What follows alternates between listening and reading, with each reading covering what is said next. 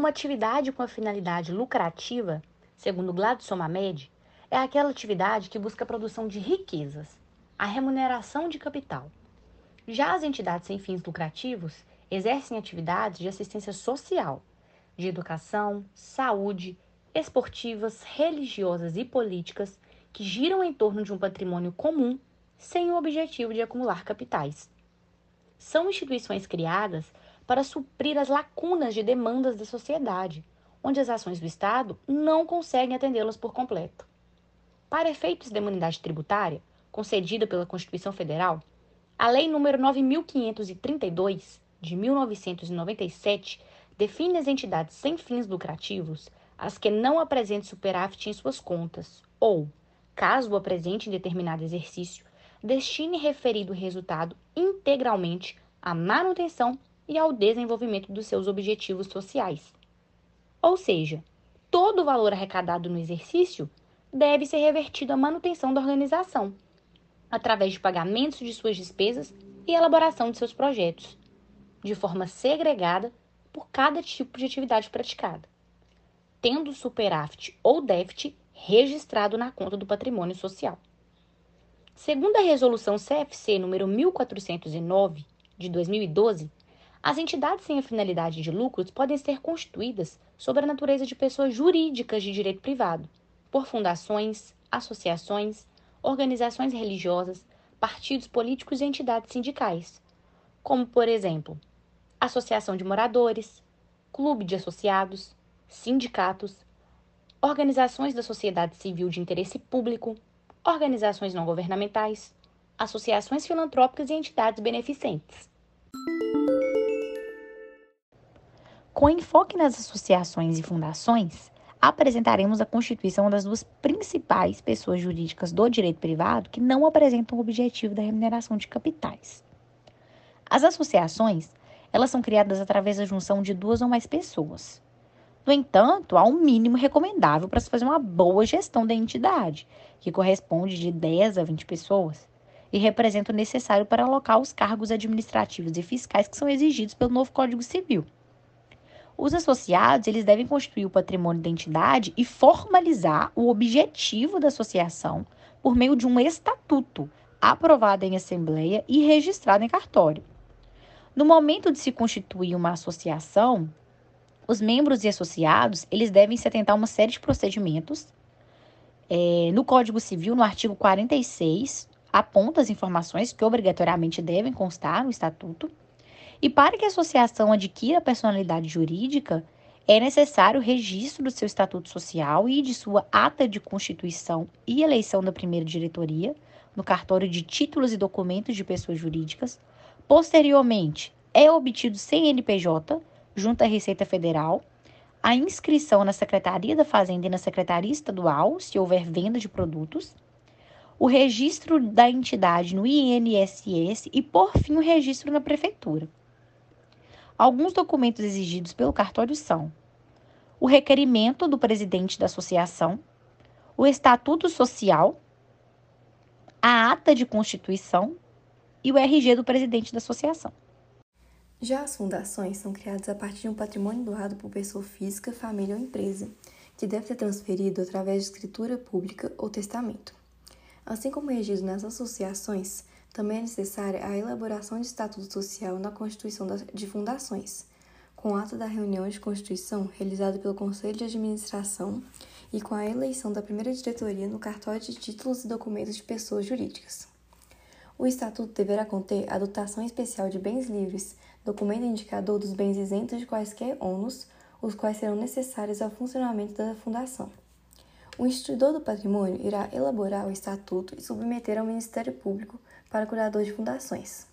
Após a análise do curador, o mesmo irá aprovar ou não a instituição, bem como poderá indicar modificações, caso seja necessário.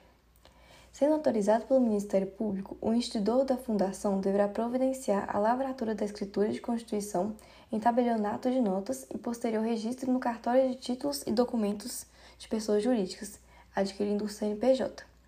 Assim como na associação, deve-se também especificar o fim a que se destina a fundação. Posteriormente à constituição da associação da fundação, é necessário manter a sua contabilidade atualizada, apresentando periodicamente as declarações obrigatórias ao Ministério Público, assim como dar suporte aos requerimentos de imunidade tributária, isenções fiscais, qualificações, títulos, certificados e parcerias com entidades privadas e públicas. Destaca-se que a contabilidade das entidades sem fins lucrativos é regulamentada pela norma ITG 2002, publicada em 2 de setembro de 2015. Ainda de acordo com o Código Civil, artigo 66, o Ministério Público de cada Estado deve velar pelo funcionamento correto e continuidade das fundações, sendo responsável pela fiscalização e constituição das mesmas. Em Minas Gerais, as fundações seguem estabelecidas pela Resolução da Procuradoria-Geral de Justiça, publicada em 26 de março de 2015. Anualmente, as fundações devem prestar contas ao Ministério Público, entregando as contas do exercício até o dia 30 de junho do ano subsequente. A não entrega da prestação de contas pode acarretar na perda de benefícios, perda de imunidade tributária e, em últimos casos, pedido de extinção da fundação. A fiscalização e constituição irão ocorrer na Promotoria de Velamento de Fundações da Comarca, o qual a fundação está sediada, tendo apoio do Centro de Apoio Operacional às Promotorias de Velamento de Fundações e Alianças Intersetoriais, antigo Centro de Apoio Operacional do Terceiro Setor. Em casos onde a instituição busque pela imunidade tributária concedida pela Constituição Federal, a organização deve estar atenta aos critérios estabelecidos pela Lei nº 9532 de 1997, alterada pela Lei nº 9718 de 1998, para que possam gozar dos benefícios. Segundo disposto na lei, em Lei nº 9532 de 1997, artigo 12, inciso 3 e artigo 15, inciso 3 as entidades enquadradas como isentas de fins lucrativos devem atender a alguns requisitos, tais como não remunerar dirigentes pelos serviços prestados à instituição, aplicar seus recursos na manutenção e continuação de suas atividades em prol dos objetivos sociais, manter registros das receitas e despesas com exatidão das informações, manter documentos que comprovem a origem das receitas e despesas da entidade pelo prazo de cinco anos assim como a realização e atos que alterem a situação patrimonial. Apresentar a declaração anual de rendimentos, DIPJ, em conformidade com o disposto em ato da Secretaria da Receita Federal. Alterações das associações e fundações. Através da Instrução Normativa número 81 de 2020, tornou-se possível a alteração do tipo de constituição da organização, como transformá-la de entidades sem fins lucrativos para com fins lucrativos. Dessa forma, associados e fundadores podem alterar o tipo de organização a qual constituíram. Anteriormente, era vedado pela Instrução Normativa número 35 de 2017 a conversão de empresário em sociedade sem fins lucrativos e vice-versa. Essa normativa baseava-se no artigo 61 do Código Civil, que regulamenta que o patrimônio e o lucro distribuído no encerramento das atividades de organizações sem fins lucrativos não pode ser distribuído entre os associados e deve ser destinado para outra entidade sem fins lucrativos ou público, o que não é compatível com o regime jurídico das sociedades empresárias. Por esse motivo, a vedação era definida pela Instrução Normativa 35. Entretanto, a Instrução Normativa 81 anulou essa vedação e estabeleceu em seu artigo 74 a resposta para o procedimento de alteração da Constituição para um novo tipo de entidade. Assim sendo, ficou determinado por meio de arquivamento de documento de instrumento de conversão de sociedade simples ou associação em sociedade empresária. Esse instrumento de conversão deverá ser inicialmente averbado no registro civil e, posteriormente, acompanhado da solicitação do ato constitutivo do respectivo tipo societário e deve ser apresentado para arquivamento na junta comercial. Caso o novo tipo societário seja uma sociedade por ações, deverá ser apresentada a relação completa dos acionistas, com a indicação da quantidade de ações resultantes da convenção dado que tal informação constaria apenas dos livros societários, não do Estatuto Social. No caso de uma sociedade limitada, a informação sobre os cotistas já é parte do contrato social. Contudo, mesmo que a alteração de pessoa jurídica tenha sido aceita para fins de registro público, ainda restaram dúvidas em como algumas práticas contábeis e tributárias serão analisadas. Por exemplo, não há parâmetros legais para a formação do capital social da sociedade empresária assim transformada, que dificulta a determinação do número de cotas ou ações a ser distribuído para cada membro da associação. Destaca-se que todas as fundações são submetidas ao Ministério Público. Assim, alterações estatutárias de finalidades, transformações, vendas de imóveis e bens da fundação devem ser aprovadas pelo Ministério Público. Quando não se torna mais possível a continuidade das atividades, ocorre a sua dissolução. As associações podem ser extintas por simples vontade dos integrantes, ao contrário do que ocorre com as fundações, tendo como motivo de extinção quando a finalidade da fundação ou associação tornar-se ilícita, impossível ou inútil, quando vencer o prazo de sua existência, ou quando for impossível a sua manutenção.